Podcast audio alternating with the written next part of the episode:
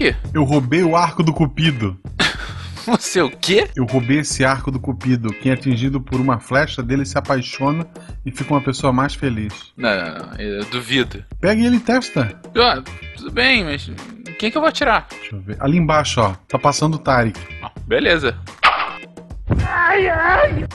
Guaxa, me diz que ele vai levantar e sair andando. Guaxa. Guaxa.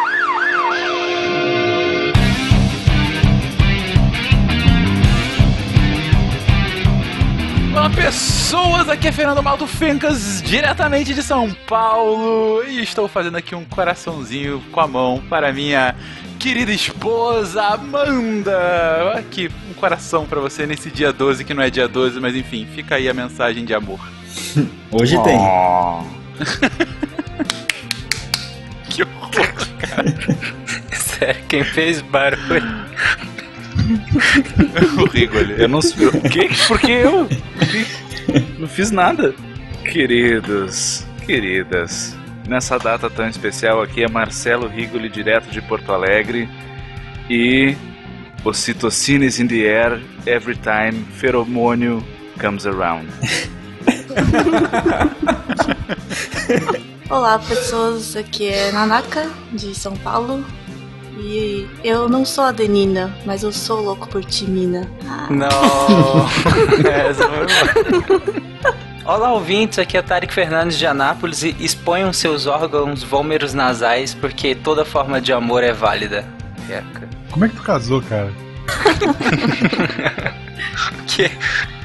Saudações, queridos ouvintes. Aqui é André Bach de Londrina e o que é o amor se não outro nome para reforçamento positivo? Não é? Não é o que eu sempre penso toda vez? De Gaspar Catarina que é Marcelo Guaxinim e o dia dos namorados, mas a noite do LOLzinho. ok. Você está ouvindo o Psycast, porque a ciência tem que ser divertida.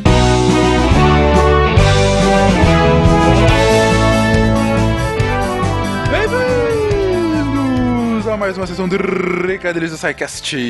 Eu sou o Fencas. Eu sou o Marcelo Gostin. E aí, Guaxa, tudo bom? Tudo bem. Tirando a chuva em excesso, tudo bem. Cara, e tá chovendo tanto em todo o Brasil que a chuva tirou a jujuba dessa gravação, não é isso? É verdade, é verdade. Sem internet, na verdade ela tava com um lag gigantesco, então não deu pra ela participar. Pois é, pois é, mas estamos aqui para falar de alguns recadilhos importantes para você, nobre ouvinte, nesse episódio pós 200, depois daquela semana maluca da semana passada, e agora a gente conseguiu voltar a dormir. Sim, eu não consegui nem ouvir tudo ainda. É, pois é. Mais uma coisa que voltou da semana passada, e voltou não, que continua a semana passada, concurso cultural do SciCast. Quantas vezes Tarek Fernandes foi morto Desde que entrou Exato. no SciCast. Lembrando que a morte de hoje já não contou. Você já ouviu a morte Exatamente. de hoje? Exatamente. É um, um concurso muito saudável, né, Guacha? Exato. Pois bem, se você já tem a sua resposta, mande para e-mail contato.sicast.com.br. O primeiro a responder corretamente, obviamente, leva uma caixinha cheia de produtos da loja do SciCast, como camisetas, livros e canecas. Exato, que é o melhor presente que você pode ganhar no dia dos namorados para muita gente. Talvez o único presente. um ponto. Um ponto um pouco triste, mas por que não, né? Patronato. Patronato, lembrando que você. Dois nomes aí de homem e mulher, Guacha? João e Maria.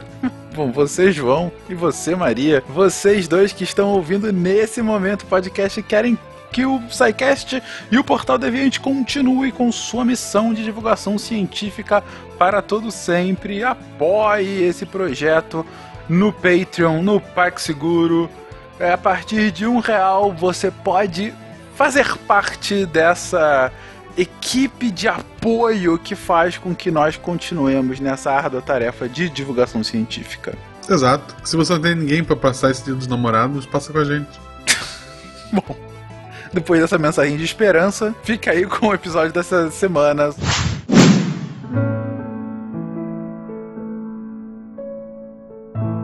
Eu não vou negar que eu sou louco por você. Que eu estou maluco para te ver. Eu não vou negar. Eu não vou negar que sem você tudo é saudade, você traz felicidade. Eu não vou negar. Não vou negar, você é meu doce mel, meu pedacinho de céu. Eu não vou negar. Você é minha doce amada, minha alegria, meu conto de fada e minha fantasia, a paz que eu preciso para sobreviver. E eu sou o seu apaixonado, de alma transparente, um louco, alucinado, meio inconsequente. Um caso complicado de se entender. É o amor, que mexe com a minha cabeça e me deixa assim, que faz eu pensar em você e esquecer de mim, que faz eu esquecer que a vida é feita para viver. É o amor, que veio como um tiro certo no meu coração, que derrubou a base forte de minha paixão, que fez eu entender que a vida é nada sem você. É o amor. Zezé de Camargo.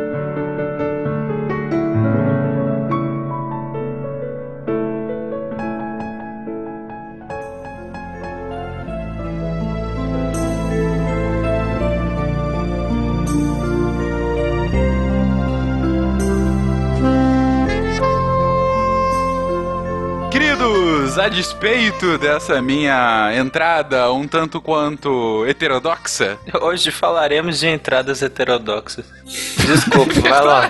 Não deixa de ser, né? Mas enfim, hoje falaremos sobre ciência, mas falaremos sobre a ciência dos apaixonados. Hoje falaremos sobre a neurobiologia do amor. E tudo começa com uma pergunta bastante importante para essa data. Esse cast não está sendo lançado no Dia dos Namorados, mas está sendo lançado para o Dia dos Namorados. Então a pergunta inicial é importantíssima. Namorados pressupõem de uma maneira mais clássica, hoje em dia a gente está vendo algumas variações disso, mas pressupõe de uma maneira mais clássica um par. Um, seja ele homem-mulher, homem-homem, mulher-mulher, mas Homem travesseiro. homem travesseiro, enfim. Mas o ponto é, é um par monogâmico. E eu pergunto pra vocês, a monogamia, ela é algo biológico ou ela é um construto social? O que, que vem primeiro aí pra tentar estabelecer esse lado, enfim, que é algo que a gente vê ao longo da história da humanidade? É porque a humanidade tem tendência a aprender com seus erros, né?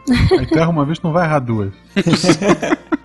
Hoje em dia, a maior parte do comportamento humano é construto social. Mas a monogamia em si tem uma grande parte que é construto social, mas ela também tem um histórico biológico. Tem vários estudos, não só em humanos, mas em várias espécies que desenvolveram a monogamia. Exatamente, a monogamia ela- pode ter né, a sua origem biológica em algumas espécies, como foi citado. Existe uma espécie de roedor que a gente vai falar lá na frente que é uma espécie é, monogâmica e que realmente muitas vezes o parceiro inclusive morre e fica sem encontrar um novo parceiro o resto da vida, né? De tão tanta intensidade com que ocorre essa monogamia. Já em outras espécies essa monogamia ela é chamada de monogamia serial, né? Onde você não tem o parceiro para a vida toda, mas você tem o parceiro por um tempo Pra criar uma prole, por exemplo.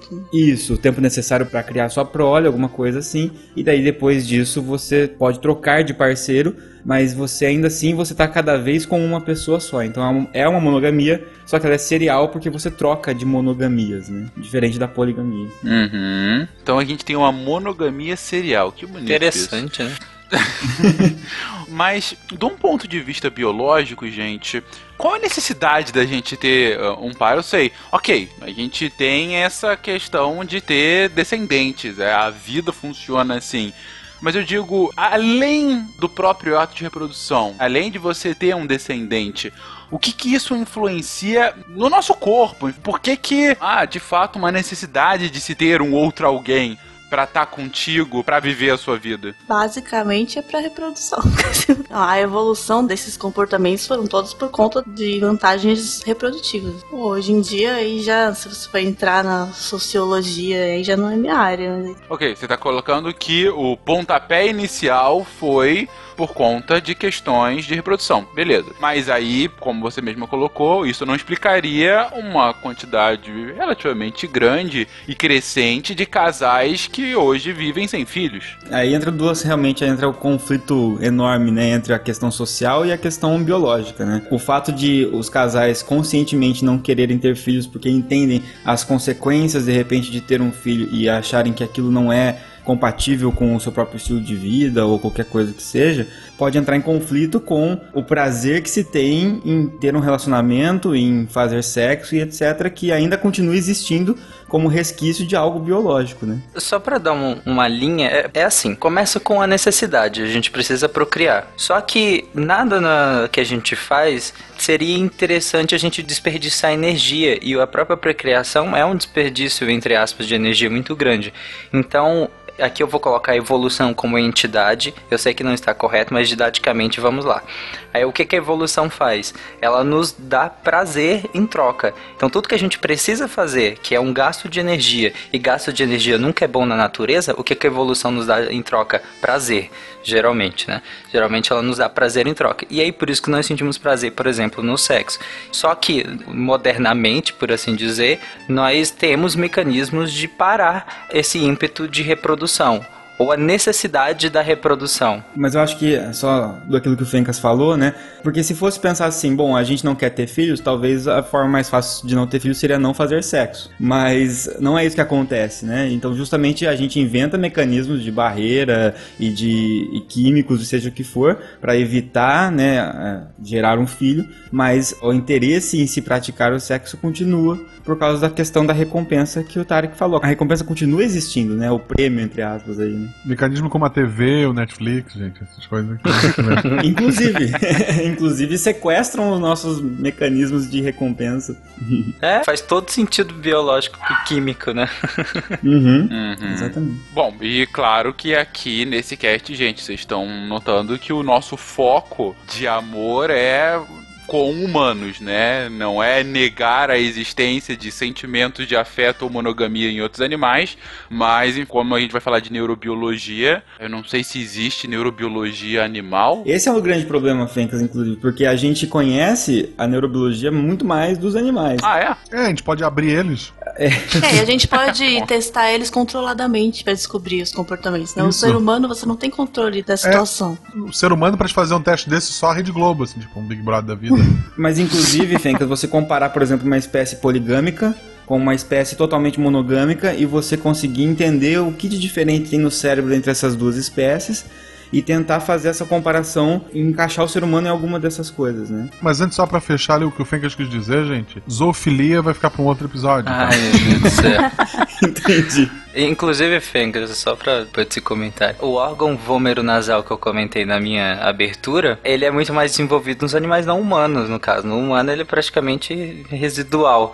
E ele serve justamente para identificação de feromônios. É muito importante na reprodução. Beleza, então tá bem estabelecido que a gente vai falar, vai ter um enfoque maior em humanos, mas eu acabei de descobrir que existe uma neurobiologia mais bem avançada em animais, inclusive de fato eu desconhecia. Uma coisa que eu sempre uh, ouvi, gente, é que há essa tensão natural entre animais, os machos, eles tenderiam a querer procriar o máximo possível para liberar suas sementes para o mundo, enquanto as fêmeas tenderiam a ser mais monogâmicas e porque ela tem aquela questão de proteção, dado que ela está carregando o filho, ela não teria a mesma necessidade que o macho quanto a isso. A gente inclusive comentou rapidamente isso no cast de epigenética, como você tem efeitos epigenéticos, assim, enquanto o macho, ele tá querendo... Queria que os filhotes fossem maiores e mais fortes. Isso. Isso, e estourar a fêmea. Estourar a fêmea? É... Estourar, estourar. Eu, eu gosto desse termo técnico. Mas assim, é, realmente é energia, né? O homem, para procriar, ele gasta pouca energia, pouco material genético. E a mulher, quando vai procriar, ela precisa de um pouquinho mais de esforço. Não, mas falando assim, da evolução desse comportamento monogâmico. Se você for ver biologicamente, um macho, quanto mais ele acasalar com mais parceiras, mais descendentes ele vai deixar. Então, para ele é interessante ter o máximo de parceiras possível. Enquanto a fêmea independente do número de parceiros que ela casalar, ela vai deixar a mesma quantidade de descendentes, porque ela tem o tempo que ela precisa cuidar. Mesmo que tenha um cuidado parental, ainda tem um tempo de gestação, enfim. A fêmea não tem essa facilidade de distribuir por aí seu material genético. Então, tem um sentido biológico nessa distinção. O homem tem que gastar 10 segundos, a mulher 9 meses. Então, mas aí chega em alguns tipos de situação em que seria vantajoso para o macho. Né? A gente se pergunta, então quando que seria vantajoso criar essa monogamia? Um dos, dos casos seria para guardar a fêmea contra outros machos que poderiam ouvir e matar os seus filhotes, que acontece em várias espécies, ou mesmo acasalar com a fêmea e tem aí uma disputa do próprio esperma, que tem fêmeas que guardam esperma entre machos e tem ninhadas com mais de um pai, por exemplo. Depende também da qualidade desse esperma. Então, você guardar, entre aspas, a fêmea garante que a fecundação ocorra somente com o seu, porque vai que acontece do seu não ser lá tão viável assim, o outro também acasalou com a mesma fêmea e o dele era ótimo, capacitou bem melhor que o seu. E aí vai fecundar. E também, se o pai fica junto, constrói lá um, um, longo termo com a fêmea e ajuda a criar os filhos, garante mais a sobrevivência desses filhos. Aí é uma questão do que vale mais a pena dependendo de como a espécie vive. Né? Se vale mais a pena você distribuir por aí a torta direto sem saber se vai sobreviver, ou você garantir a sobrevivência de uns poucos, que são seus. Entendi. Que você está dizendo é que a monogamia pode ser explicada do ponto de vista do macho, não pela quantidade, mas pela qualidade. Você está garantindo que aquela fêmea que o macho escolheu, você vai conseguir guardá-la da melhor forma possível para que ela de fato consiga procriar, consiga garantir a sobrevivência dos seus descendentes. Isso. E até observa-se que a, a monogamia evoluiu mais vezes em espécies em que as fêmeas são escassas, são, é difícil de encontrar, elas são, vivem solitárias, então quando o macho acha uma fêmea, é interessante para ele ficar com ela, garantir, porque ele gasta energia também em saindo para procurar outras fêmeas, né? Então a preguiça também gera monogamia, é basicamente isso. É que quando tem pouco dá valor, é isso aí. Entendi. Isso, se a gente puxar isso pro ser humano, também é muito válido, porque o investimento cognitivo na busca por parceiro é muito alto. Então, de novo, voltando à questão do gasto de energia. O gasto de energia na busca por parceiro é muito alto. Então, a tendência seria você ser exclusivista, né? O gasto de dinheiro indo em festa também é alto pra caramba. é. Tem um estudo bem interessante que eles conseguiram correlacionar o tamanho do testículo em primatas e o quão monogâmico ou poligâmico eles são em relação ao tamanho do corpo do macho. É bem interessante, assim, se vocês forem observar, façam isso por vídeo e imagens, não vão pessoalmente. o, o testículo de gorilas, ele é, ele é minúsculo comparado ao tamanho do tamanho do gorila. Por quê? Porque a estratégia evolutiva de reprodução do gorila, de seleção sexual, é qual que é? Ele mantém um pequeno harém, né? Ele tem ali entre 4 e 5 gorilas fêmeas e ele mantém elas, ele mantém a certeza de que os filhotes são dele na marra, no braço, por isso que ele é grande, em parte. Então, ele sabe que só ele tá copulando com aquelas fêmeas. Então, ele não precisa, assim, copular muitas vezes com ela nem nada assim. Na outra ponta do espectro, a gente tem nossos primos mais safados, né? Que são os bonobos. Bonobinhos. Melhor sociedade. Eita, esse Tarek. Olha só, né?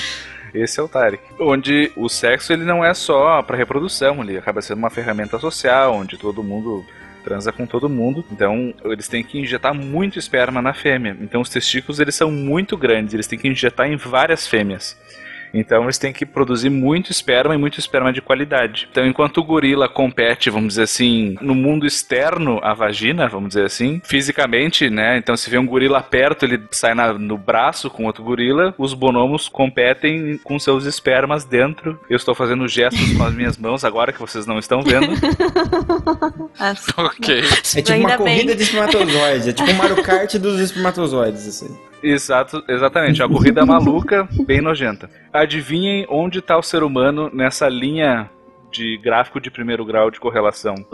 É bem grande, tá perto dos bonobos. Tá mais ou menos no meio. Não tá nem pro lado dos bonobos, nem uhum. pro lado dos gorilas. Uhum. Ou seja, a gente não é nem. A nossa base biológica, assim, ela não tá nem nos empurrando 100% para tentar manter uma monogamia e nem pra uma poligamia louca. Ou seja, Por isso que uma é grande e outra é pequenininha? exatamente, tá- uma, uma cai para cada lado da linha, né? Aí fica uma mais para cima, uma mais para baixo.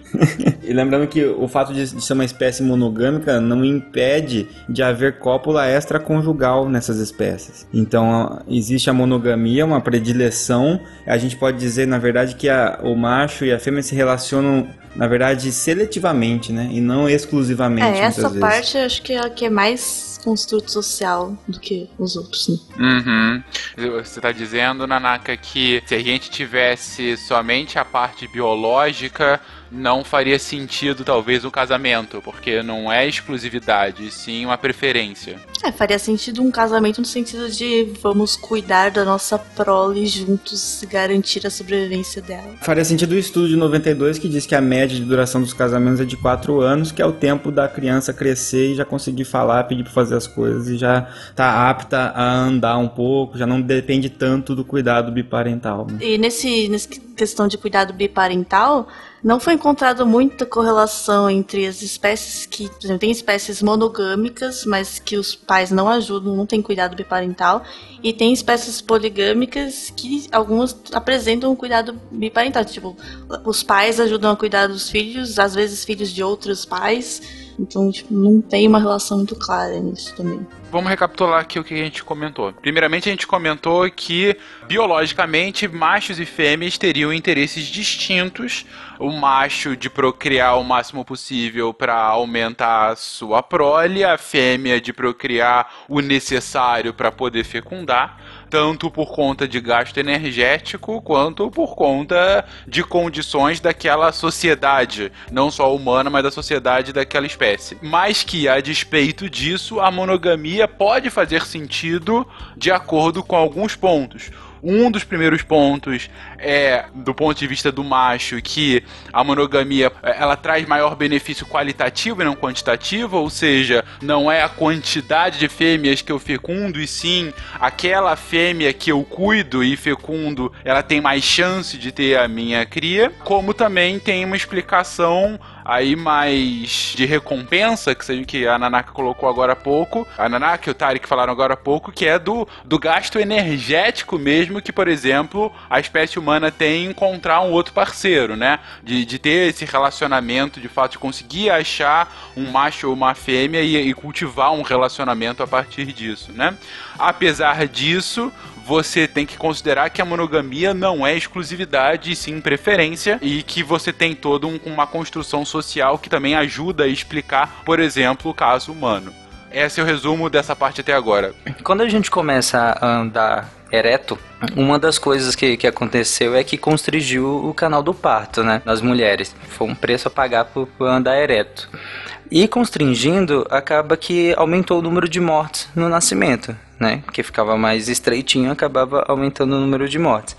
Então, os bebês que nasciam um pouco mais prematuros, ou seja, eles nasciam menores e com o crânio mais maleável, eles acabavam sobrevivendo. Então, é logicamente as mulheres que davam origem a esses bebês e esses bebês eram selecionados, né? Só que nascendo mais prematuros, eles precisavam de mais cuidado. E precisando de mais cuidado, você precisaria a, a fêmea sozinha criando um bebê, ela não tinha garantia de comida e nem de proteção. Então ela precisava de alguém para estar junto dela, não só de um cônjuge, também de um grupo social também. Mas o grupo social, ele sozinho também não garante proteção a ela. Então ela precisava de alguém ainda mais próximo dela do que um grupo social.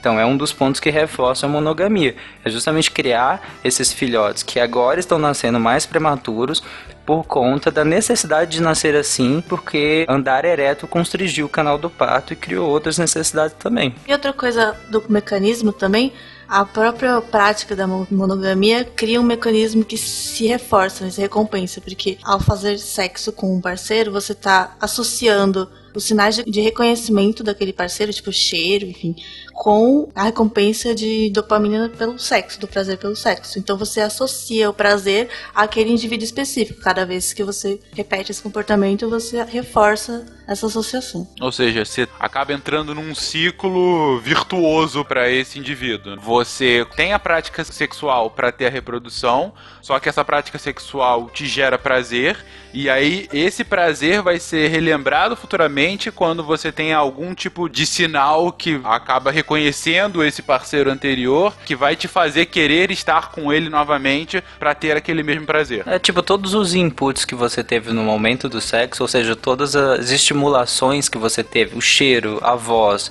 o, o tom de voz e, e outras, qualquer estimulação que você tem, você vai associar com aquele momento e com aquela pessoa Uhum. específica. Eu acho que até que o Rigoli pode falar, é, tem a ver com essa questão de emparelhamento, né? De você emparelhar uma experiência positiva, né? É, isso é um, é um princípio lá bem antigo. Mas né, tem um adendo aí que acho que é bem importante que vocês esqueceram de comentar, é que o sexo tem que ser bom, né? Ah, sim, Ah, claro. sim. Sempre interessante. Sim, vo- voluntarioso. É, voluntarioso, Bom, né? bom, né? Senão não há. Senão é um reforço Uma negativo. recompensa. Então, não, não é que seja um reforço negativo, se torna uma punição. Mas enfim, o que, que é isso, né? A gente chama de condicionamento clássico, né? O pareamento pavloviano. Toda vez que tem um acontecimento não condicionado, ou seja, algo que a princípio não está relacionado a nada, acontece junto Aleatório, com né? aleatório. Não necessariamente aleatório, mas que assim não elicia nada a princípio. Por exemplo, ouvir o SciCast Ele não tem um significado. a priori, não tem um significado a priori.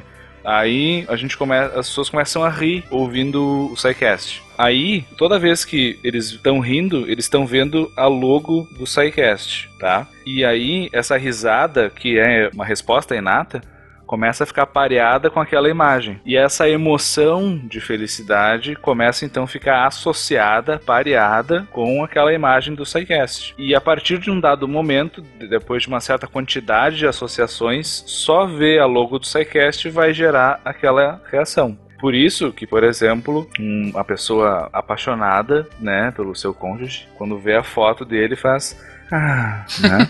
Porque a imagem já elicia a mesma resposta que vê a pessoa. Por isso que o ouvinte do SciCast, quando chega o SciCast no feed, já fica feliz antes de ouvir. Exatamente. Olha só. exatamente. Exato. E é por isso que agora os ouvintes do SciCast estão vendo a logo da Carta Capital, que tá a cara da logo do SciCast, tá começando a rir também, né? Só- Eu ainda não entendi, eu acho que não ficou muito claro pros ouvintes. É, qual a relação do sexo e o casamento que eu ainda não. É que daí você assina um contrato ai. pra não fazer sexo com mais ninguém e, quiçá, não fazer mais sexo. Nossa, ok. Agora é a hora que a gente pergunta ou não pergunta pro Bach se a esposa dele ouve esse cast, né? Mas tudo bem. É... I love you. I know. Mas, gente, bom, até aí, beleza, tá, tá bem fechadinho. Mas aí eu fico com uma dúvida que pra mim é fundamental. O tempo todo a gente tá começando com a lógica de que o relacionamento, esse sentimento, o próprio ato sexual, ele pressupõe a reprodução.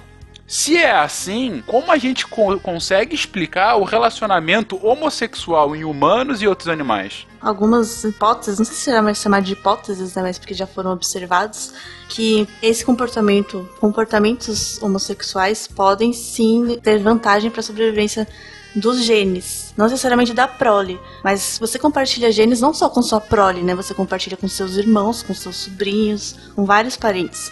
E, por exemplo, uma das coisas que acontece é indivíduos homossexuais não têm a própria prole e eles ajudam a criar as proles próximas, que seriam sobrinhos, primos, e isso garante a sobrevivência dos genes deles também. E eles ajudam, então, tipo, tem mais vantagem na sobrevivência desses sobrinhos. E esses sobrinhos carregam também os mesmos genes que eles. Não necessariamente na mesma combinação, ou seja, eles não são homossexuais também, necessariamente, mas eles carregam esses genes. Até alguns genes podem conferir vantagens reprodutivas na, na seleção sexual, por exemplo, a que deixa o indivíduo com mais confiante ou seja um pai melhor, cuide melhor né, das, das crianças e esses genes. então talvez, não, mas a, esses genes em uma dose maior podem levar à mudança de orientação sexual. Mas numa dose menor, eles são vantagens reprodutivas. Então depende muito da dose. E os indivíduos homossexuais ajudam também a cuidar para que esses genes sejam transmitidos. E eu acho que também tem que ter uma certa diferenciação entre a orientação sexual como um todo e comportamentos homossexuais, né? Então, assim, por exemplo, a gente estava falando dos bonobos antes, né? Os bonobos são uma espécie em que eles têm muitos comportamentos homossexuais, ou seja, eles mantêm relações com outros indivíduos da mesma espécie que são do mesmo sexo. Mas isso não necessariamente tem uma função reprodutiva, né? Muitas vezes tem uma função social. É, nesse caso é para criar laços, né? Mas, por exemplo, um par homossexual que esteja cuidando de uma prole, eles desenvolverem também um, um comportamento sexual entre si, reforça esse laço, faz com que eles tenham mais recompensa por estarem juntos e continuarem nessa criação. É, e na verdade, a gente se relacionar com outros indivíduos da nossa espécie se tornou o produto de uma série de um ferramental muito complexo que envolve muitas coisas, cuja finalidade evolutiva é a reprodução. Mas isso não quer dizer que a gente não possa utilizar esse ferramental para outras coisas que não seja para isso. Então, assim, por exemplo, tem muita discussão sobre qual a função evolutiva da música. Tem uma linha que discute isso como sendo um subproduto da linguagem. E assim, tudo que a gente precisa para se relacionar num relacionamento heterossexual é a mesma coisa que precisa para um relacionamento homossexual, não é diferente, né? É tu se vincular afetivamente, é tu se importar com a pessoa, é tu ter desejo sexual pela pessoa, e isso na verdade, não depende do sexo da pessoa. Sim. Aquele condicionamento positivo que você comentou vale tanto quanto aqui, então. Vale tanto quanto. Então, assim, os mecanismos são os mesmos. Claro, vão ter fatores biológicos aí, né? De repente o Bach até sabe melhor do que eu mas por exemplo, exposições intrauterinas a certos hormônios vão dar uma direcionada para isso, talvez até fatores epigenéticos, né, daí o cast anterior que a gente já fez, também influenciam. Mas também a questão do meio, a questão até cultural ou de pareamentos na infância. A gente sabe que tem muitos aprendizados nisso também, mas não sei até que ponto isso necessariamente. Meu ponto é aqui com toda essa conversa é se necessariamente a gente precisa chegar numa função evolutiva para o relacionamento homossexual. Eu acho que ela pode ter, e inclusive nesses mecanismos de seleção de grupo, como a Nanaka estava falando, né? Por exemplo, entraria, eu acho que na mesma categoria da menopausa, né? Onde as fêmeas param de reproduzir a partir de uma certa idade, passam a ajudar a cuidar de outros indivíduos, enfim, acho que entraria na mesma esquemática ali de ajudar outros indivíduos e tudo mais, pode ser que entre por ali, mas acho que não necessariamente tudo precisa ter um, uma explicação direta. Às vezes é um subproduto, uma junção de várias ferramentas ali que se juntam e sai uma, uma coisa, não. Exato. Até pode ter, mas eu acho que, como o Rigolo deixou bem claro, a gente aqui não está tentando, ah, vamos justificar isso, porque não precisa de justificação, querido. É amor, toda forma de amor é válida. Não.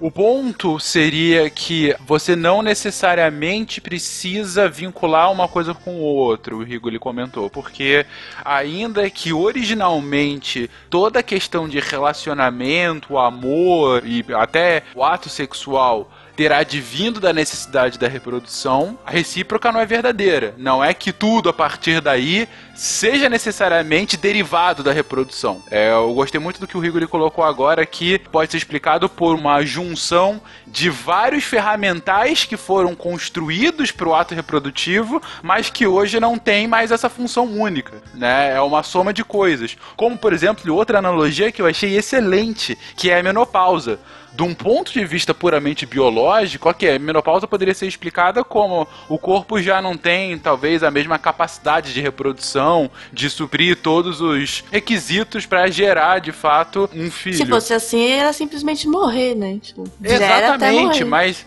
bom, não, não precisa. Então, a menopausa, ela tem essa explicação social de que a mulher mais velha, ela pode garantir a sobrevivência dos descendentes dos seus descendentes, dos seus afilhados. É, existem até teorias, Fencas, que tentam explicar o aumento da expectativa de vida humana como também um resultado da necessidade não só do cuidado biparental, mas o pai e a mãe cuidar de um filho, mas também a necessidade dos avós cuidarem dessa criança também, na ausência dos pais. Então, na verdade, tem aí quatro indivíduos precisando cuidar de uma criança para que ela consiga sobreviver no dia de hoje em que os pais têm que trabalhar, por exemplo, né? Então isso também poderia contribuir para uma motivação, até mesmo para o aumento da, dessa expectativa de vida, logicamente somado aos avanços científicos. Né? Exatamente, somado aos avanços científicos é o ponto que eu ia chegar, porque por mais que achemos função nisso tudo evolutivo, a gente já subverteu isso há algum tempo.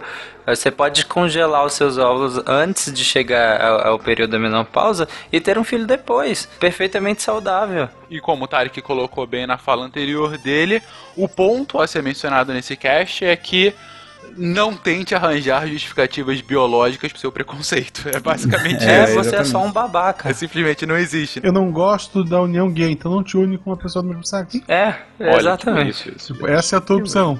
Mas andemos.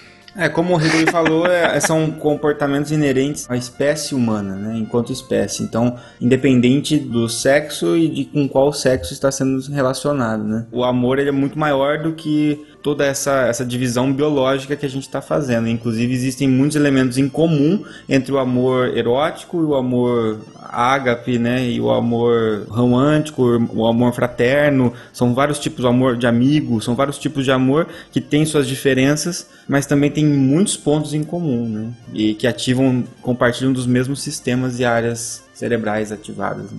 Na CCXP que a gente foi ano passado, tinha gente vendendo amor, 80 reais sem o travesseiro e era 120 com o travesseiro. Era uma fronha gigante de uma personagem de anime de sutiã e calcinha. Isso é amor também. ok. Credo, Guacha, credo. O Tarek comprou três, fica aí. Sim. registro. Ele tem uma, ele tem uma arém lá com Eu sei porque o Tarek comprou três. Não. Eu tenho uma do, do Guacha, inclusive. A gente tem uma edição especial. Só. É um puff Revelações. Daí. Nessa hora que entraria o Ike Delícia no meio do Queria saber o que, que é o amor romântico, porque para mim romântico uma qualidade criada na era clássica pros, pelos humanos, sei lá. O que, que é o amor romântico? É, eu acho que assim, o amor romântico é aquele amor que derivou do comportamento entre esses comportamentos que vocês estão falando de cortejo, né, no qual vamos dizer que o, um parceiro vai atrás do outro para tentar se aproximar e acasalar, por exemplo. Esse é um comportamento de cortejo. E o que a gente tem hoje é esse comportamento muito mais é, exacerbado, né, e, e, muito mais complexo do que simplesmente um comportamento de cortejo, mas que existe uma motivação muito grande para busca e que acaba gerando as fases, né, que a gente encontra do amor. O amor romântico seria esse amor que não é o amor de mãe para filho, que não é o amor de amigo, não é o amor, né? O amor romântico é o amor entre pares e que envolve inclusive o sexo também. A gente instrumentalizou todo esse cortejo, né? A gente complexificou ele e criou o amor romântico. É todo um background social. Complexou pra caramba, assim. Sim, exatamente. Eu já falei e repito, faz tanto no Zycast quanto lá no, no YouTube o Netflix devia organizar os casais, ver tipo, quem costuma ver série direto, quem vê aos pouquinhos, junta essas pessoas. Era o jeito mais fácil das pessoas se organizarem. se organizar certinho, todo mundo transa, né? Isso, ver as séries em dia. Indo especificamente para nós, homens e mulheres, nós humanos, pior espécie. Agora que o Tarek foi pra veterinária, tá cuspindo no prato que comeu, né? Essa frase nesse cast. Essa frase é, horrível. É muito Ela tá muito errada. Muito errada. Foi pro veterinário. Eu imaginei alguém levando o Tarek no veterinário pra tomar uma vacina, cara. Sempre importante. Mas indo do ponto de vista humano, como sequer esse relacionamento foi foi estudado, né? Como que a gente pode colocar aqui uma ciência do amor ao longo do tempo? Como que ao longo da história esse amor e daí o relacionamento foi encarado pelas diferentes sociedades? Bom, essa dúvida a gente já está, né, a gente tá discutindo aqui, isso gera muita curiosidade e sempre gerou curiosidade. E sempre houve uma tentativa de explicar, igual a gente está tentando explicar aqui através da ciência, né? Mas isso sempre foi tentado explicar através dos, da tecnologia da época, né? E se a gente pegar lá desde a da Grécia Antiga... Sempre a Grécia Antiga. É, a mitologia, a mitologia grega, mas também a mitologia nórdica também tem muito disso, e outras mitologias. Todas tentaram explicar de alguma forma como funcionava essa questão do amor, de como as pessoas é, se apaixonavam umas pelas outras. No início do cast a gente viu uma tentativa frustrada de uma pessoa se apaixonar pela outra. Acabou em ambulância, né? mas era mais ou menos isso, né? É, a, a, existe uma crença em que quem tinha o poder sobre fazer uma pessoa se apaixonar por outra era, eram os deuses, né? Então os deuses podiam manipular esses mortais para que se apaixonassem. Da mesma forma aí a gente tem a figura do Cupido e outras figuras. E os deuses têm tanto essa figura de poder fazer isso que eles podiam fazer inclusive mortais se apaixonarem por eles, né? Então basta olhar a árvore genealógica aí de Zeus com os mortais, o tanto de filho que ele fez e o tanto de merda que isso causou na, na mitologia, o tanto de briga, né? E, e o tanto que o Hércules se ferrou por causa disso também, né? Então os deuses podiam fazer isso à vontade. Depois de um tempo, começou a surgir algumas tentativas de explicar é, através de, de bruxaria, né, de magia. Então, de repente, é, tem o um caso de um, de um cara chamado Apuleius, isso em 160 depois de Cristo, que uma viúva se apaixonou por ele e as pessoas acharam que na verdade ela estava se apaixonando por ele porque ele havia feito uma magia para que ela se apaixonasse por ele. Né? E nisso ele foi, obviamente, alvo né, de, uma espécie de inquisição. E filósofos, a filosofia sempre tentou explicar isso. O primeiro a tentar explicar isso melhor foi o Platão, tem um livro dele chamado O Banquete, é, que tenta explicar essa questão. E depois dele, Aristóteles, Epicuro, Schopenhauer, Nietzsche, todos os outros. Sempre a filosofia sempre tentou explicar isso de alguma forma. Aí a gente começou a ter também nas artes, né? E aí a gente teve, por exemplo, Shakespeare, né, com o Sonho de uma Noite de Verão, onde ele falava sobre o extrato de uma flor que fazia as pessoas se apaixonarem.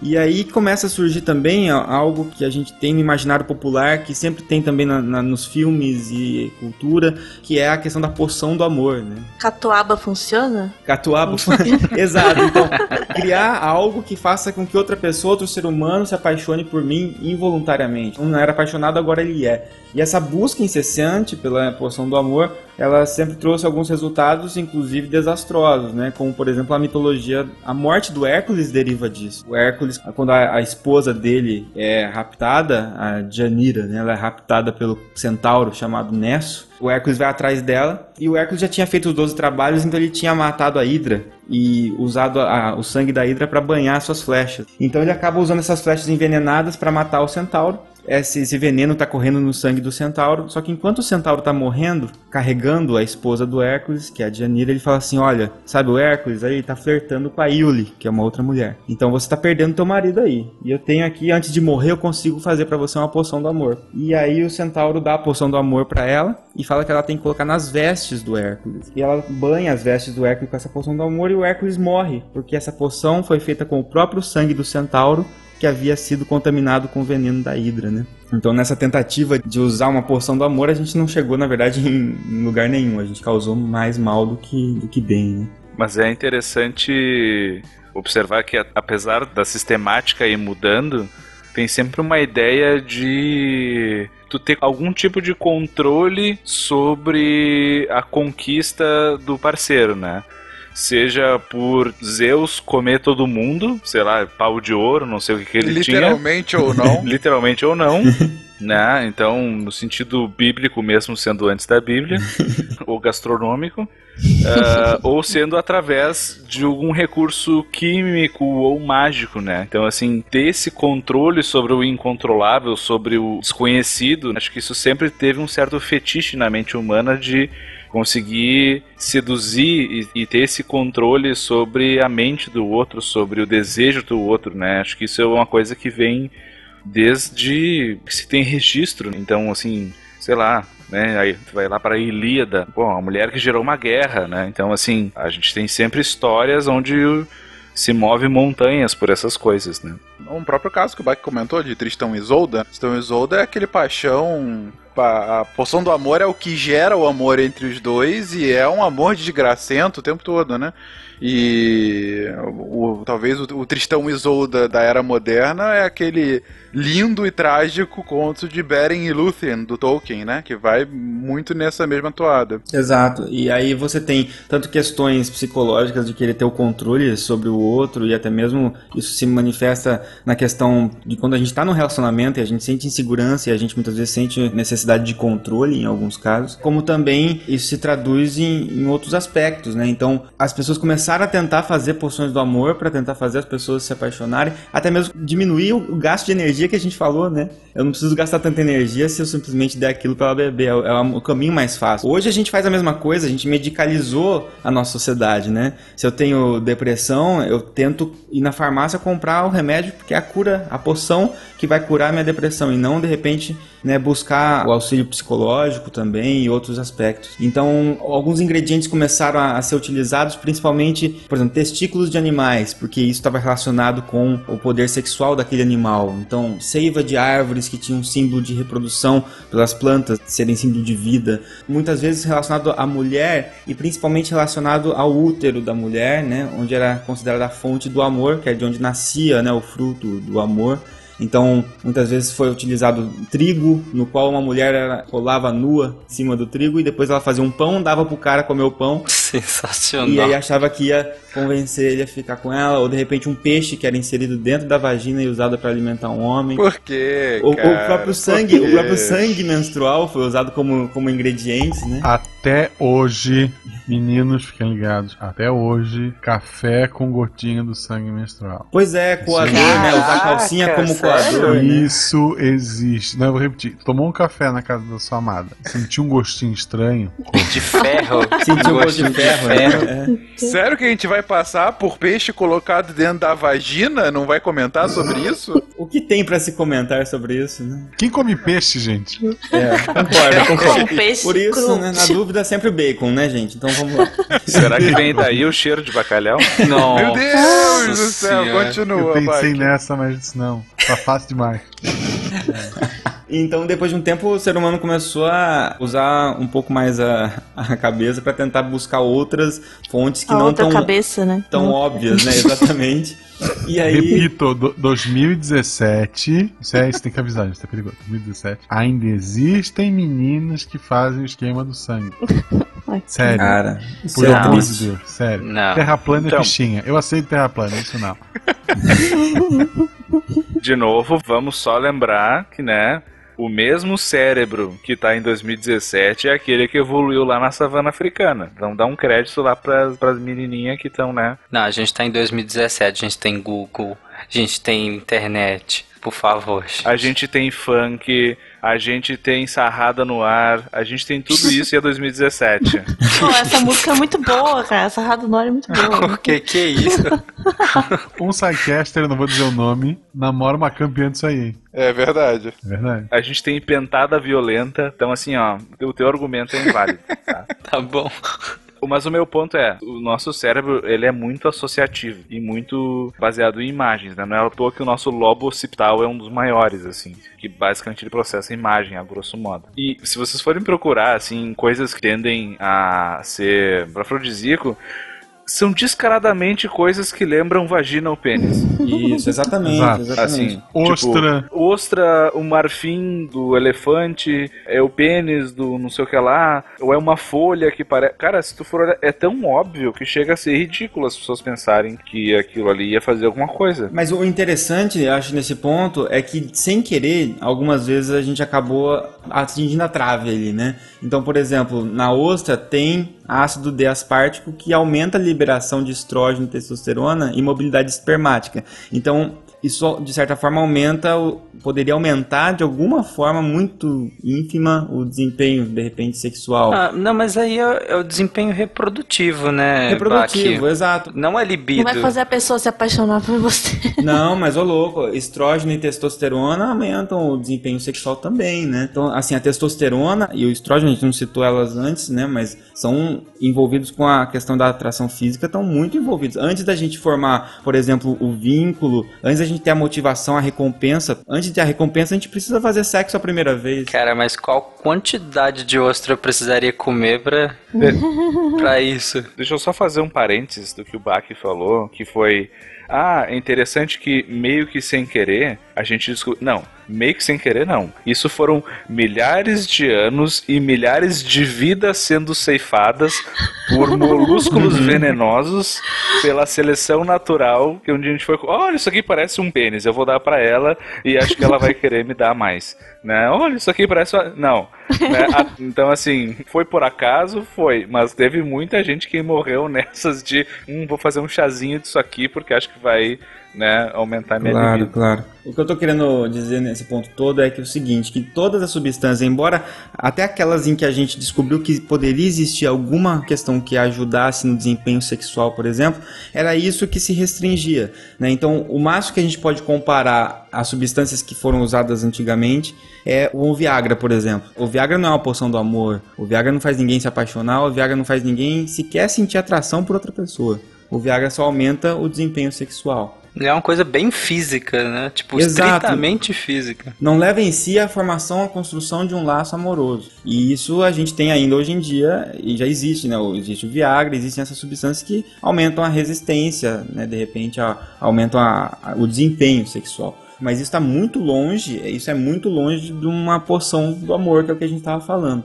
Essa poção do amor, a gente vai conseguir chegar mais perto de entender o que poderia ser uma poção do amor, pensando em fatores neuroendócrinos do amor, que aí vão envolver talvez a testosterona, mas também vai envolver Ocitocina. dopamina, ocitocina, vasopressina, uma queda de serotonina e outras questões que a gente vai abordar daqui a pouco. né? É, não é exatamente uma poção do amor, né? Mas tem aquele ditado, né? Amor de pique é o que fica, né? Então. né, tem- Depois disso, eu só tenho duas coisas a dizer. Um, essas histórias todas que nós citamos, geralmente é a romantização de relacionamentos abusivos. Então, cuidado, menininhas que estão lendo aí. Tipo a Bela e a Fera, que na verdade é um caso de, de síndrome de, de Estocolmo, não, assim. Não. Bela Fera é sobre uma mulher bonita que se apaixona por um cara feio. Ela é uma fábula invertida. Não, mas cheio e rico, tipo o Ronaldinho Gaúcho. Não, essa, essas, credo. essas outras histórias geralmente é romantização de relacionamento abusivo, então cuida. Foi convidada pra ver um filme. Chegou lá, tinha ostras e catuaba no menu. De amendoim. Cuidado. Fique ligado, E, fique e isso tem a ver com o meu segundo ponto. Não existe afrodisíaco. Ponto. Pode aumentar o apetite sexual, diminuir a fadiga. Não, é mas- o que eu quero dizer com isso é que, tipo, não existe aquela coisa que você vai comer e tal, sabe? Que você vai lá no Veropeso em Belém e tem aquelas banquinhas um monte te oferecendo que você vai comer só aquilo lá e na hora, assim. Não, gente, não. Mas se você for no Paraguai, eles vão chegar pra você e oferecer pra você Pramil, estão muito mais avançados inclusive, que é um Viagra do Paraguai, e ele vai chegar pra você e falar assim: "Levanta pinto, senhor". Aí, aí o que acontece? Eu falei pra ele assim: "Não, não, não preciso disso". E ele me respondeu assim: "Amanhã é um novo dia". Ele me rogou praga, cara. Se eu brotar é culpa desse Isso Paraguai. é um vendedor de verdade, cara. Exatamente. E Já trabalhando com a incerteza do futuro. Exatamente. Close the blinds and try to hide the darkness.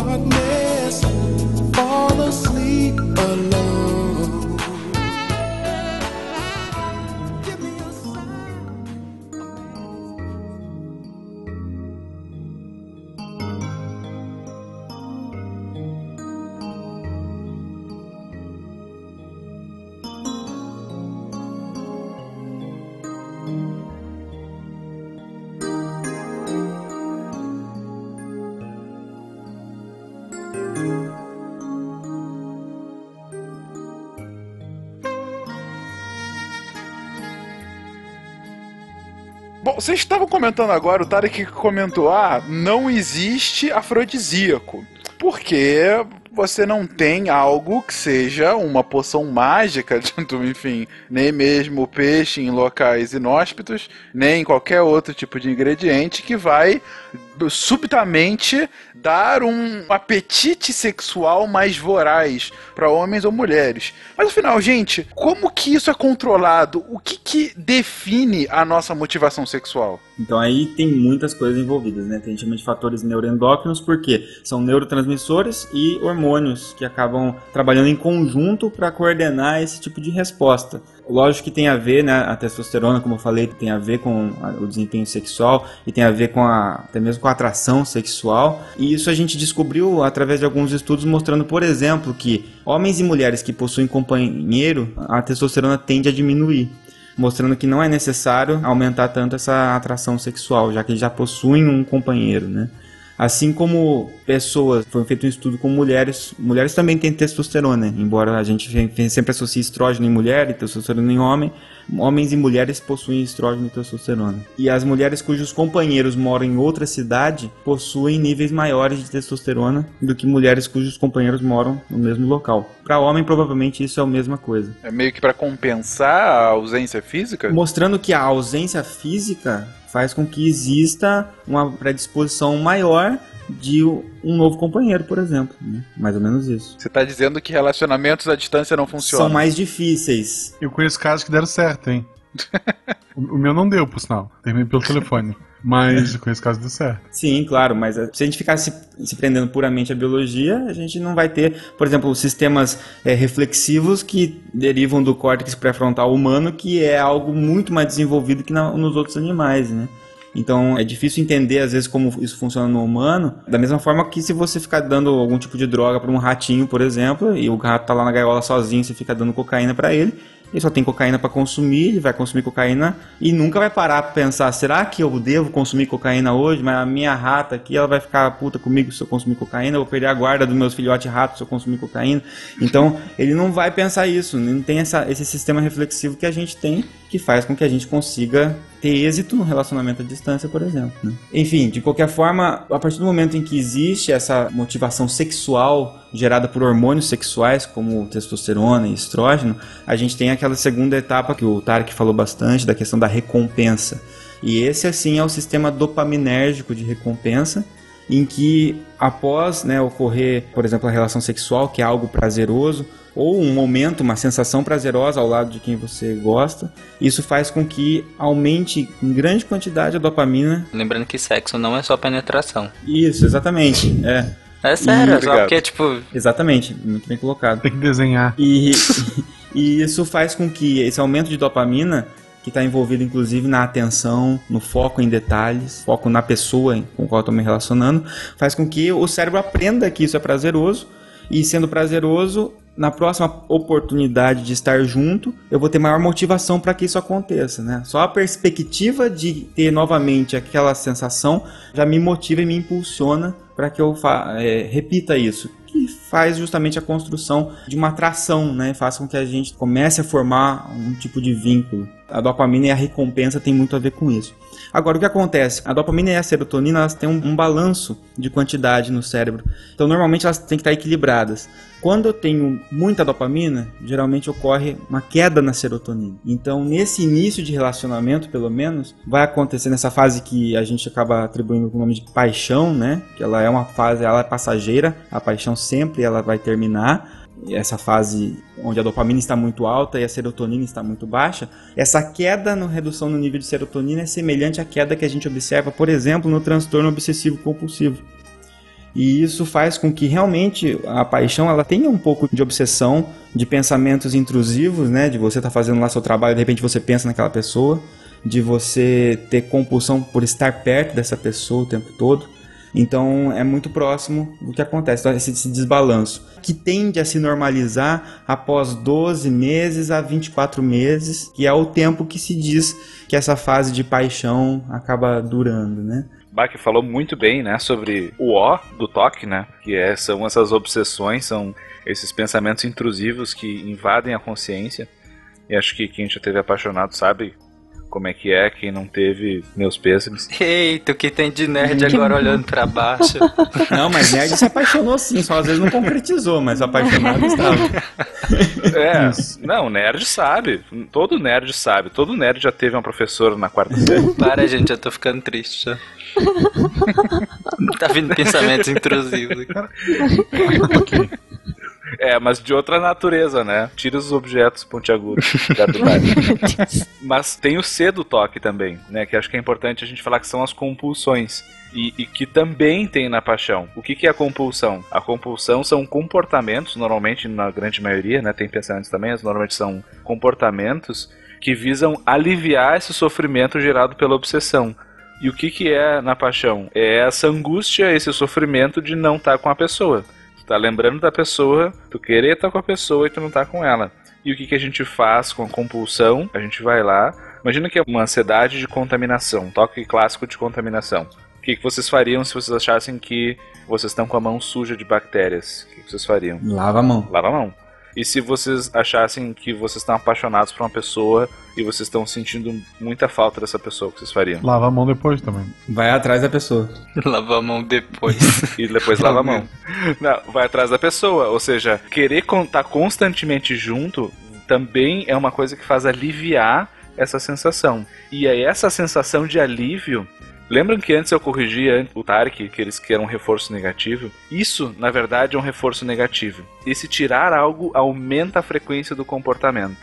Então, ao aliviar esse sofrimento, ao tirar essa pedra do sapato, a dar aquela mijada que estava apertada. Esse é o reforçador mais forte que a gente tem. Eu não acredito que eu vou fazer isso, mas eu vou fazer. Que o Freud chamava. ah, eu ri, desculpa. De alívio de tensão. Isso é um dos reforçadores mais poderosos que a gente tem. Então, quando a gente reencontra a pessoa que a gente está com saudade, é uma das sensações mais poderosas que a gente sente. Então, é uma das sensações mais agradáveis, é um dos reforçadores que vai mais impactar a gente muito mais do que um reforçador positivo, que é, por exemplo, o orgasmo. Ele é um reforçador positivo. É uma sensação boa no lugar de onde tu não estava sentindo uma sensação boa. É a ausência de onde estava ruim. Né? Então, às vezes é muito melhor tu reencontrar a pessoa depois de muito tempo, ou depois de estar tá sofrendo sem estar com ela, do que propriamente ter um êxtase junto com a pessoa. O segredo então é não casar, ficar em um regime aí de trocas, porque aí cada vez que você vai estar reencontrando a pessoa, você vai ficar mais feliz, né? Nanaka, adepta do amor livre. Nanaka Bonobo, é isso? É. é interessante a gente comprovar isso de alguma forma, que é através de alguns estudos mostrando que os antidepressivos, que são da classe da fluoxetina, por exemplo, são fármacos que aumentam a serotonina. E se nessa fase a gente tem a serotonina reduzida, e é isso que leva a essa intensidade de pensar na pessoa e de buscar a companhia da pessoa, né, através de um comportamento semelhante à obsessão compulsão aí, né? Ao elevar a serotonina através de um antidepressivo, isso faz com que essas pessoas que utilizem esses medicamentos tendam a apresentar uma menor intensidade nesses sintomas ou seja, se sentem às vezes menos apaixonados. Então, talvez a gente não tenha uma poção do amor, mas a gente tem aí, de repente, quase que uma contrapoção do amor, certo? Um antidepressivo. e somado a isso, já que a gente está falando de fatores neuroendócrinos, a gente falou de fatores de neurotransmissores, a gente está falando também de um endócrino que é importante, que é o cortisol, que é o hormônio do estresse. E o cortisol está aumentado também juntamente nessa fase. Então a gente pode dizer que além da obsessão compulsão, a gente tem um fator semelhante ao estresse que leva a respostas estressoras, como por exemplo, aumento de batimentos cardíacos, por exemplo, hipervigilância, sente menos sono, por exemplo, não sente fome, menos fome quando está junto. Isso tem muito a ver com algo semelhante ao estresse. Né? É porque estresse geralmente a gente associa com raiva, né? É, Sim. Mas estresse não é só raiva, gente. Estresse é, com essa hiperestimulação toda do seu corpo, com esse tanto de hormônios sendo liberados, toda essa bagunça, você acaba gerando um estresse. E aí você tem mediado pelo cortisol. E já que a gente falou de dopamina, Existem dois receptores, aí para quem não ouviu, né, ouça o cast sobre farmacologia, a gente falou sobre receptores. Existem dois receptores para dopamina no cérebro muito importantes. Um receptor chamado D2 e o receptor D1. Né? Então são número 1 e número 2, são receptores diferentes que medeiam funções diferentes. E o receptor D2, quando ativado pela dopamina, é ele que vai levar a essas questões de reforço que a gente falou, de prazer e tudo mais, que a gente tem falado. Só que o receptor D1, ele é importante, por exemplo, ele acaba fazendo um efeito contrário. Então, assim, a gente tende a ter mais ativação desse receptor D2 de dopamina, normalmente quando a gente está no início do relacionamento. E conforme o vínculo vai se formando, nós começamos a ter uma maior expressão de receptor D1 para que a dopamina comece a fazer um efeito contrário no nosso cérebro ao encontrar outras pessoas. Então, o que, eu estou dizendo com isso? Que uma vez que a gente forma esse vínculo com uma pessoa, que a gente está nesse estado de paixão, a gente agora vai ter depois a ação da ocitocina junto, etc e a gente vai ficar mais insensível a esses efeitos para outras pessoas. Faz com que a gente acabe tendo um, um foco maior. Então, um receptor está querendo te fazer ficar próximo daquela pessoa a quem você está guardando essa afeição, enquanto que o outro está querendo te afastar de sentimentos similares de outras pessoas. As demais pessoas, exatamente. É como se ele agisse como um competidor do amor alheio. Né? Ele compete Isso. pelo sítio de ligação do amor das outras pessoas. Exatamente, Hum. exatamente.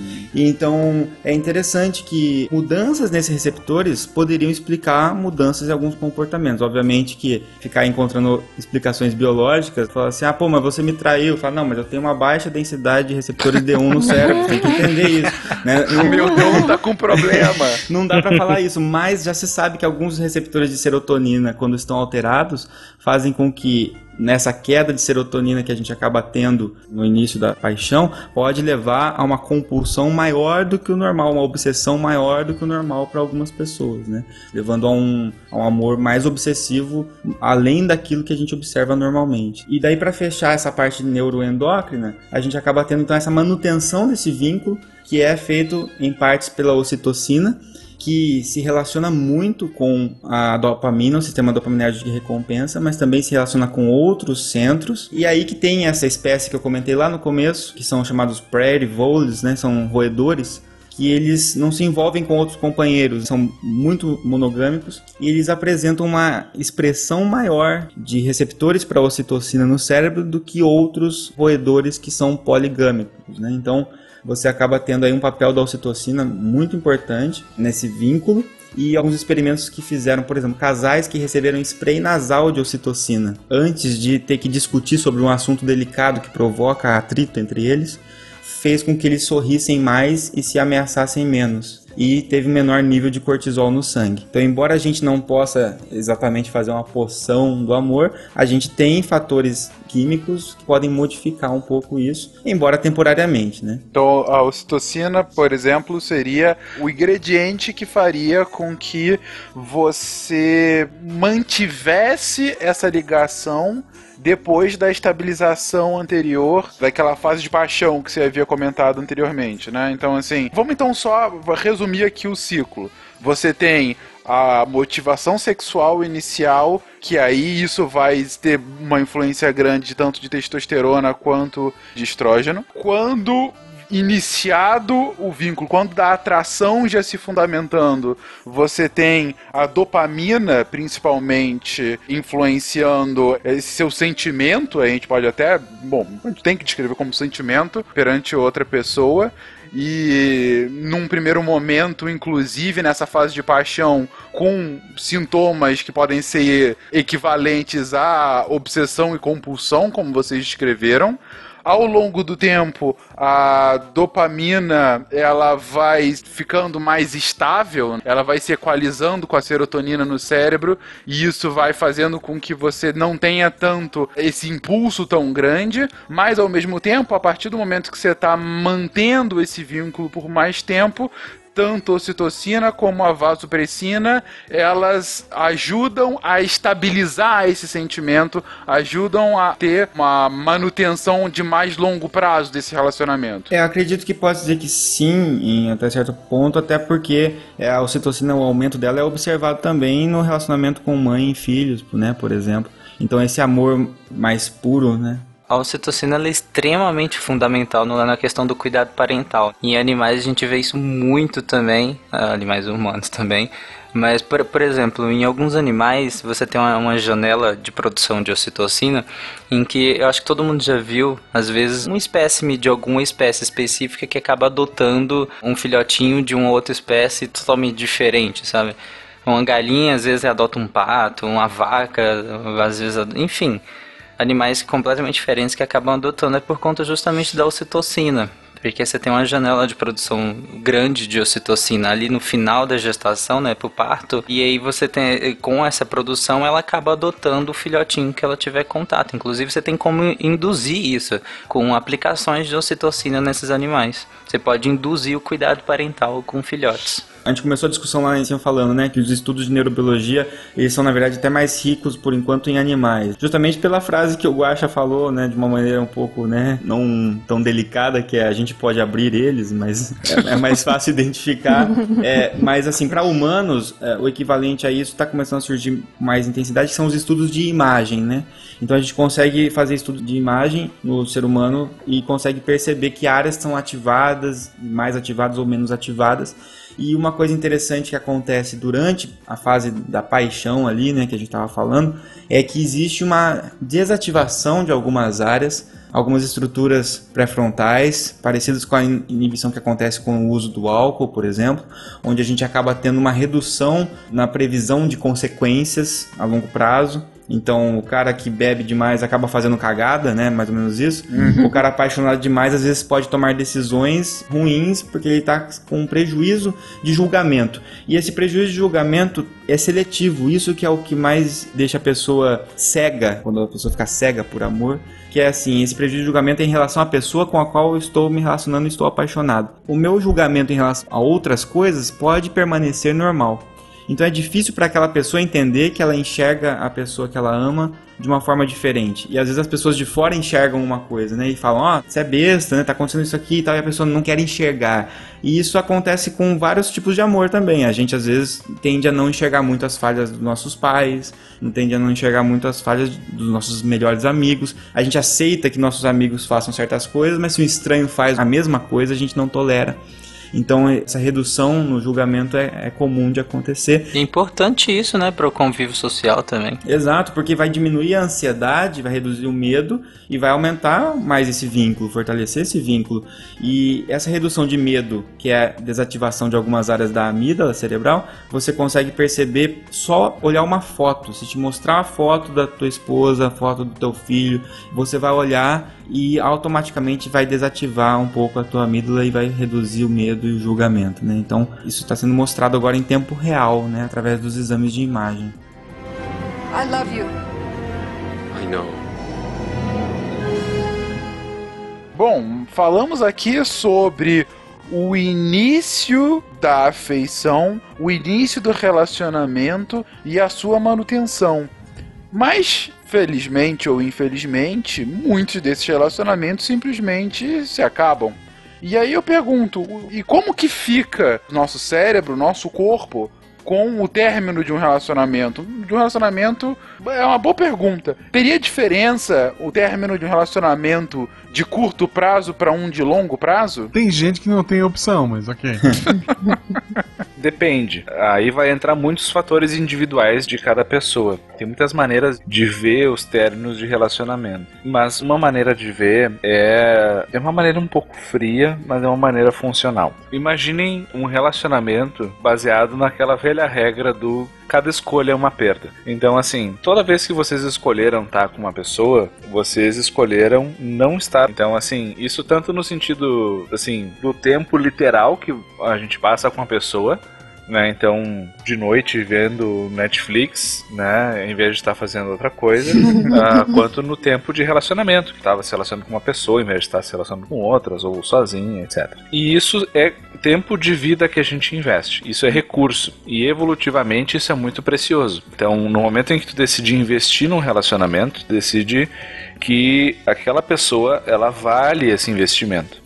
E no momento em que tu deixa de estar com essa pessoa, por mais que racionalmente a gente saiba que não funciona assim, fica essa sensação de perda, essa sensação de por que, que eu fiz todo esse investimento se eu não tirei nada disso? Bom, mas aí vai do qual que era o que você pretendia tirar disso, né? Porque se já foi tirado a sua recompensa a curto prazo, você recebeu. Aí, evolutivamente, sim, tipo, não foi reproduzido. Mas aí nada. já é uma racionalização disso, né? E é uma racionalização. Eu tô falando meramente evolutivamente falando. Então, assim, eu fui lá, né? Eu investi meu tempo, eu investi meus recursos, eu investi meu desgaste emocional, meu afeto. e agora eu vou ter que começar tudo do zero. Então, assim, eu vou ter que buscar outra pessoa, será que eu quero? Né? Então, assim, isso tudo biologicamente falando. Agora, claro, se a gente para para pensar e a gente tenta pensar de uma forma mais racional, mais adaptativa, aí a gente vai entrar nisso que a Nanaka estava falando, né? Então, assim, se o relacionamento foi saudável, ou pelo menos teve momentos saudáveis, porra, tu aproveitou o tempo que estava no relacionamento. Digamos, foi um relacionamento de três anos, e desses três anos, dois anos e meio foi bacana, foi legal. Pô, não foi dois anos e meio que tu botou fora, né? Foi dois anos e meio que tu tava curtindo uma pessoa e tava legal. É a lógica do não é o destino, mas o caminho, né? Exatamente, né? Então, e mesmo o meio ano que foi ruim, o que, que pode aprender disso? Tem um comediante que chama Louis C.K. Sim, eu ia comentar isso agora. É, ele fala uma coisa que é muito legal, né? Quando ele fala que ele é divorciado e a plateia fala, ah, né? E ele fala assim: parem de ter pena de mim, porque eu nunca vi um casamento bom terminar em divórcio. Os casamentos que são bons continuam acontecendo. E o casamento que teve algum problema, já tinha algum problema, ele acabou em divórcio. Então, o divórcio, a separação, a quebra, o rompimento, no fim das contas, é uma coisa que vai trazer novas oportunidades, né? E a gente também vive num contexto cultural onde a gente tem muita pressão para que os relacionamentos eles sejam longevos, onde eles sejam de preferência monogâmicos, longevos, felizes e de preferência para sempre. Nem vou entrar na parte de serem heterossexuais e terem filhos e classe média, etc, etc, né? Mas assim, tem muitas expectativas sobre isso. Que dentro da linha onde eu trabalho, né, que a gente chama de terapia cognitivo comportamental, a gente chama de crenças regra. né? Então assim, eu tenho que ser um bom marido, eu tenho que ser uma boa esposa, eu- um bom namorado, uma boa namorada. Meu relacionamento tem que ser bom, meu relacionamento tem que durar para sempre. É, a gente coloca expectativas sobre si mesmos baseados em coisas que as outras pessoas falam. Exatamente, e sobre os outros. E quando essas expectativas e essas regras elas são quebradas, a gente entra em sofrimento. E a gente age de acordo com essas regras. Porque afinal de contas, algum de vocês já começou um relacionamento assim intenso, apaixonado, sem ter expectativa ou desejo de que fosse longevo? É, sim. É, é, mas, é, mas é mais difícil acontecer, né? Se- Não, mas assim, começar um relacionamento. Ah, porque você não começa pensando, ah, eu quero que seja pra sempre. Eu acho que o Rigor tá falando a partir do momento que aquilo já exerceu um papel de recompensa e se tornou muito interessante e, e já tá com aqueles sintomas de obsessão e compulsão, naquele momento você deseja que aquilo não- essa sensação não termine, né? Exato, isso eu quis dizer, exatamente. Né, Não assim, ah, encostou as mãos na hora de juntar um lápis no chão e. Ah, agora é pra sempre. Não isso, né? Vamos Ninguém é casar doente. amanhã. É. né? Ah, Mas assim, no momento que tu se apaixonou, tá envolvido com a pessoa, a gente, porra, né? Putz, eu quero que isso aqui dure pra sempre. Ninguém começa um relacionamento pensando em terminar, né? É, exato. Esse é meu ponto, né? Ninguém vai começar um relacionamento agora em 2017 pensando, é, pois é, acho que esse aqui eu vou levar mais ou menos até 2022. Setembro por ali, porque daí eu já vou engatar um que vai até 2030. Não, ninguém planeja assim, né? A gente planeja a perder de vista. E de preferência, quanto mais durar, melhor. Essa é a regra. Até porque é contra, é biológico, por assim dizer, planejar isso. Porque o desprendimento de energia necessário pra, até pro planejamento e pra execução é gigantesco. Então, assim, depende. Depende da estratégia evolutiva que a gente está falando. Mas, assim, dentro da estratégia monogâmica, sim. Né? Não faz sentido a gente fazer todo um investimento planejando que aquilo termine. A ideia é que aquilo continue. E no momento que a gente vê que tá indo, como se diz aqui no sul, o boi com a corda, aí, porra, aí dá um desespero.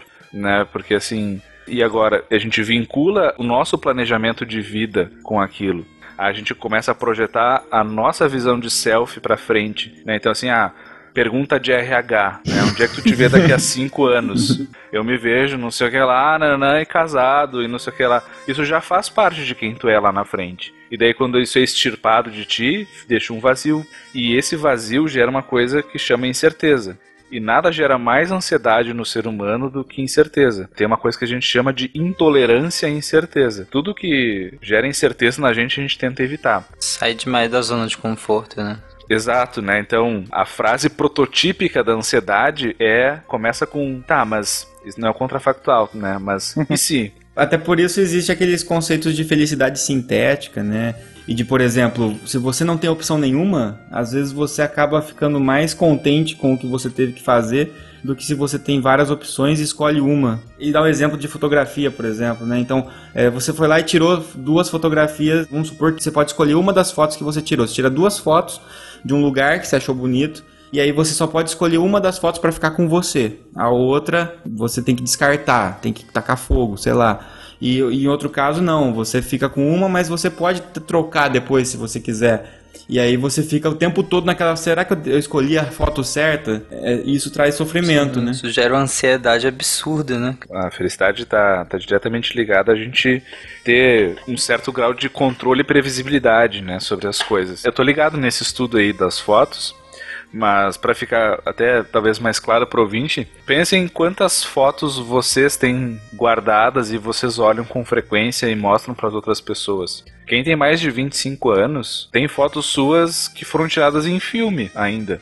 Né, e estão lá guardadas em casa. Eu tava já aqui fazendo correlações mentais entre o fim da Kodak e o aumento da ansiedade no mundo, né? Porque é o que vocês estão dizendo. Quando você tinha Exatamente. foto por filme, você tem menos capacidade, tem menos potencial de tirar fotos e você valoriza mais aquelas que você tem do que as trocentas de milhares que estão hoje no seu celular. Você valoriza o registro que você fez, né? Aquele registro é valioso, foi registrado isso que importa, né? E tá com você.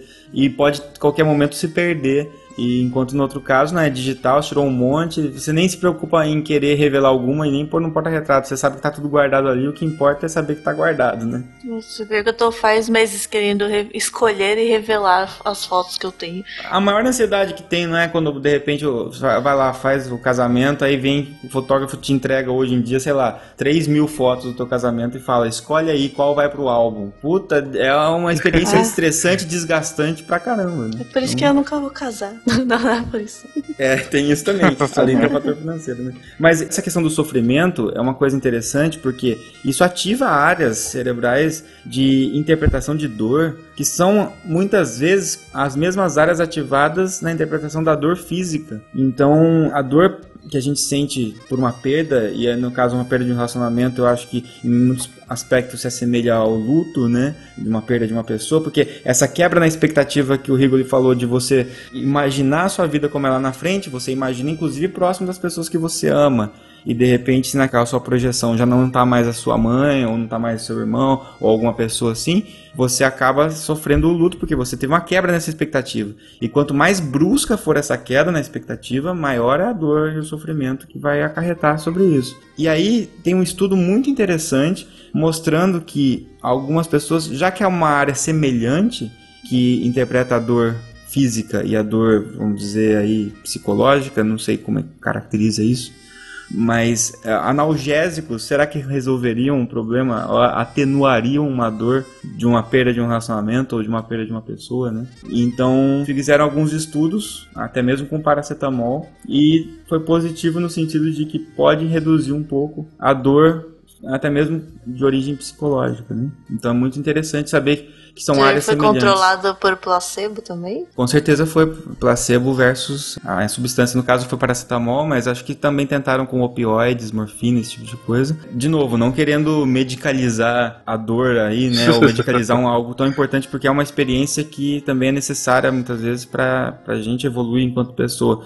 Mas é interessante mostrar que existem áreas aí que se comunicam e que são semelhantes, né? E isso, na verdade, é para mostrar não que a gente tem que sair tomando remédio para dor psicológica, mas isso é para mostrar que a dor psicológica, a dor de uma perda de um relacionamento, do término de um relacionamento, ela tem que ser valorizada tanto quanto a dor física e não ser chamada de uma frescura, por exemplo. As pessoas sofrem por causa disso. É um sofrimento tão real quanto, né? Exatamente. E cada vez mais as projeções para as próximas décadas têm mostrado os transtornos mentais como maior fonte de mortalidade no mundo. E só complementando essa questão, justamente alguns transtornos que a gente hoje não valoriza e pelo contrário banaliza, como o toque que a gente citou, né? Não, a gente citou o toque como algo semelhante acontecendo na paixão, mas o toque, né, o transtorno obsessivo compulsivo, ele tá junto com a depressão entre as doenças mais incapacitantes e que mais causam tentativa de suicídio, né?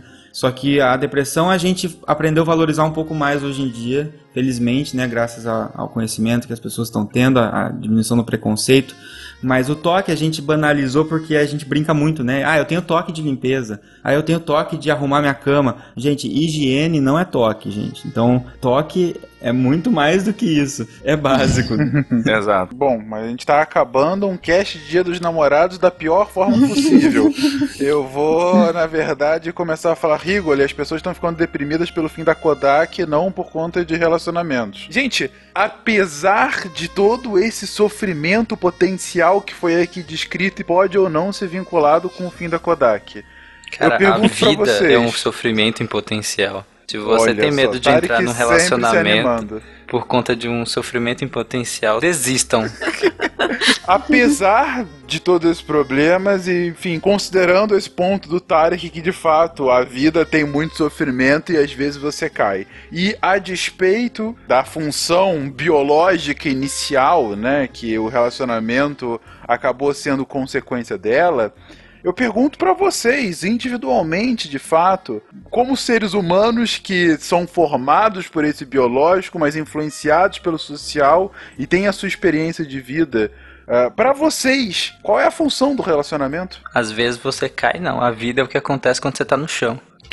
Nossa senhora. Tarek sempre animando as pessoas. Eu acho que, na verdade, é difícil encarar como função, né? Eu acho que é algo que simplesmente acontece, eu acho que é inerente à vida humana. Você vai se apaixonar, que- mais vezes ou menos vezes, não importa o que seja, e eu acho que você tem que encarar isso da maneira mais é, positiva possível, incluindo nas suas dificuldades, seja ela qual for. Então é algo que é, vem para somar e justamente está somando uma outra pessoa, está somando experiências que essa outra pessoa traz e você pode ter a oportunidade de compartilhar muitas coisas, eu acho. Então acho que é uma chance muito legal de compartilhar, de aprender e de ensinar, né? Então É, nesse caso, é que nem eu brinquei, mas é o relacionamento é que nem a vida mesmo, cara. Tipo, vai ter pontos altos, vai ter pontos baixos, e é isso aí.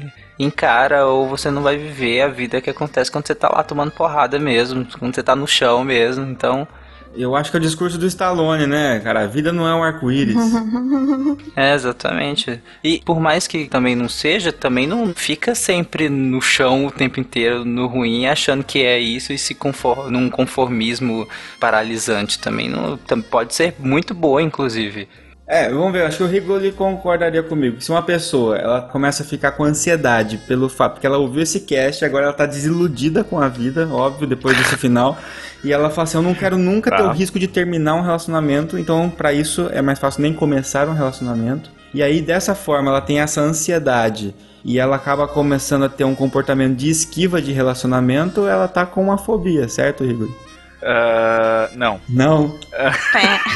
Toma.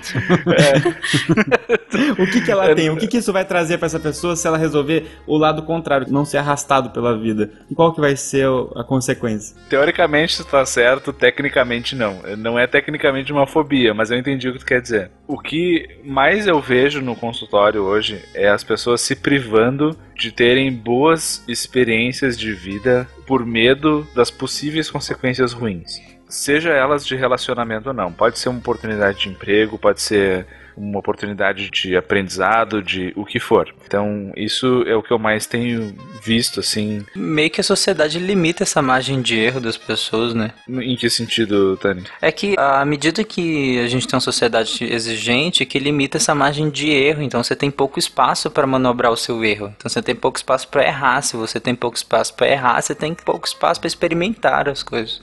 É, tipo, além da própria coisa que pode dar errado, você ainda vai ser julgado por ter dado errado alguma decisão sua, sabe? Não sei Uhum, se isso. Entendi, entendi. Com certeza. E tem muita preocupação com o que os outros vão achar do meu insucesso, né? Mas assim, o que, que eu acho sobre relacionamento, né? Eu acho que, bom, primeiro, né, dar uma pincelada científica. Cada vez mais os estudos têm mostrado que as relações interpessoais tá no hall de coisas que mais dão significado para nossa existência aqui. Sejam aquelas pesquisas de pessoas no fim da vida quando são perguntadas sobre o que elas teriam feito de diferente, sejam pesquisas que procuram pessoas felizes e pessoas tristes e avaliam comportamentalmente o que, que umas fazem, o que, que outras não. Todas elas têm apontado nesse sentido, né? Então, relações interpessoais saudáveis estão no hall de coisas que tornam a vida algo significativo.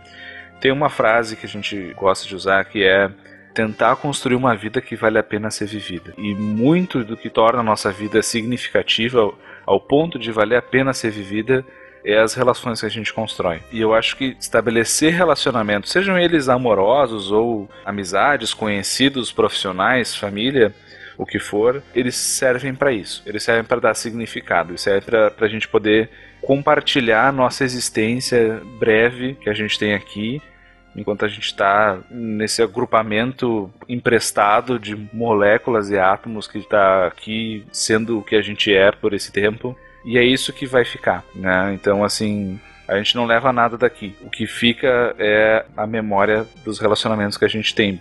Né? Então, para mim, estabelecer relações é isso. É conseguir dar significado para uma existência que a priori não tem significado nenhum. Bonito, Boa. muito bonito. Rigor. Mais alguém? Desculpa, eu viajei. Não, Não, que isso. tá ótimo. Terminou de terminar, terminou bem. O Rigor falou sobre relacionamentos de não só não somente amorosos, até porque existem pessoas sem patologias, não patológicas, que não têm atração sexual por outras pessoas. Um recado muito importante: você, nerdinha que tá ouvindo isso, dá chance pros nerdinhos em volta de você. Porque é, é complicado, gente, é complicado. E você, nerdinho, torce pra ela dar chance pra ti. Tá ferrado, cara. Não, você nerdinho vai atrás. Não tome não como uma negativa não, de não é inicial não. e E não é não, Tom. É. Isso é É, importante. Já, é, Olá, eu sou amigo processinho. Não, não foi isso que eu quis dizer. Eu Ah, vocês são idiotas. Isso. Não foi isso que eu quis dizer. Não Assim, tome o não de uma pessoa como não de todas. Foi isso que ele quis dizer. Isso, foi isso que eu quis dizer. Ah, não. Não é porque não deu certo com uma pessoa que não vai dar certo com ninguém. Foi isso que eu quis dizer. Ah, ou justamente o contrário, tome o não como regra e assim se torne mais desinibido. Você já tem o não, vai lá buscar o sim, cara. Isso. O máximo que pode acontecer é as pessoas se afastarem de você na rua. É. A gente viu que o que, o que frustra as pessoas é a expectativa e a projeção, né? Então projete uma porcaria e aí tudo vai ser felicidade. Exato, é esse é meu lema de vida. Eu, eu quero acabar o cast com a frase bonitinha do Rigor. Eu achei melhor, cara. Projete uma porcaria, tome banho e vai atrás. É isso aí. Lava-se com muito cuidado, corta as pontinhas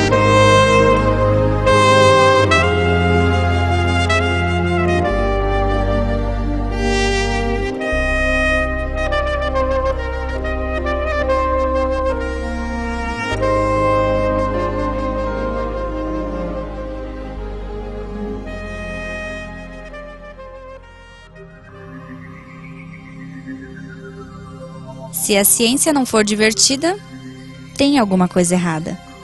Tem que ser divertida. A coisa mais divertida que tem é a ciência.